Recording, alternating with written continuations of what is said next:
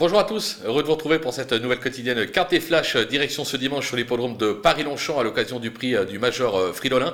On va évoluer sur 1400 mètres, nouvelle piste, une arrivée au deuxième poteau, 16 partants et franchement une course euh, pas simple à décrypter où il devrait y avoir des surprises à l'arrivée. Sans plus attendre nos bases, avec une surprise justement en tête, le numéro 16, Guess Rocker qui est extra de forme actuellement, qui affiche 100% de réussite euh, à ce niveau. Il fait bien la distance. Certes, il n'a jamais vraiment convaincu sur l'hippodrome de Longchamp, mais moi je me dis que c'est peut-être le jour J. Donc euh, on va le retenir très très haut. L'As Caliste, euh, qui est impérial cette année, déjà une victoire et trois accessites à ce niveau.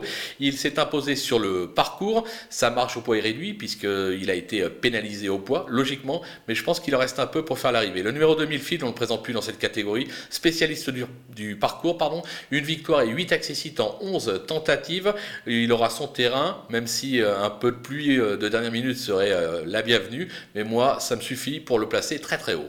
Les opposants avec euh, le 4, alors attention, pas facile à prononcer, qui se nomme Aljumailia, on va le dire comme ça, qui a été euh, façonné en province. Euh, elle a rarement déçu, elle passe un test à ce niveau et sur le parcours, mais elle devrait être avantagée par le terrain. Je pense que c'est un déplacement ambitieux, comme on dit. Le numéro 6, Baracattle, qui affiche 75% de réussite sur ce parcours. Il reste sur deux bons accessites à ce niveau. Sur sa lancée, il peut encore viser une place, tout comme le numéro 3, Rimini, qui est confirmé à ce niveau, mais qui a franchement déçu ces derniers Toutefois, attention, son entraîneur a dit, on lui a donné un break en attendant le bon terrain. Il aura le bon terrain, logiquement, ce dimanche, donc on va le racheter.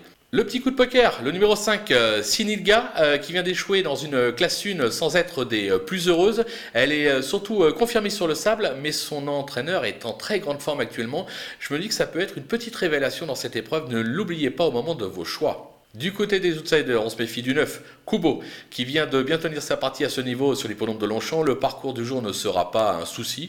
Un nouvel accessite est tout à fait envisageable, tout comme le numéro 7, euh, euh, qui s'est placé à ce niveau sur ce parcours le 11 avril euh, dernier.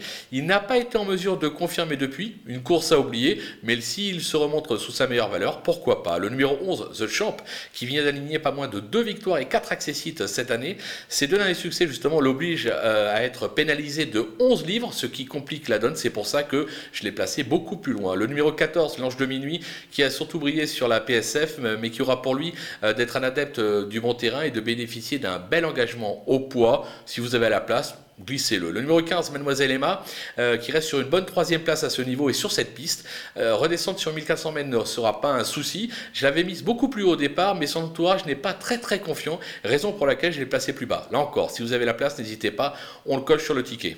Du côté des délaissés, bah, on prend des risques. Avec le 8, ma déclaration euh, qui vient de renouer avec le succès sur le sable, sa surface de, prédilection. Elle a été euh, pénalisée de 7 livres euh, sur cette victoire. Moi, je me dis qu'elle a beaucoup moins de marge, que ça va être beaucoup plus compliqué, raison pour laquelle je l'ai écarté. Le 10, Roderick, reste en bon deuxième à ce niveau pour sa rentrée. Il n'a d'ailleurs jamais failli dans cette catégorie. Il s'agira de la fameuse deuxième course après une rentrée.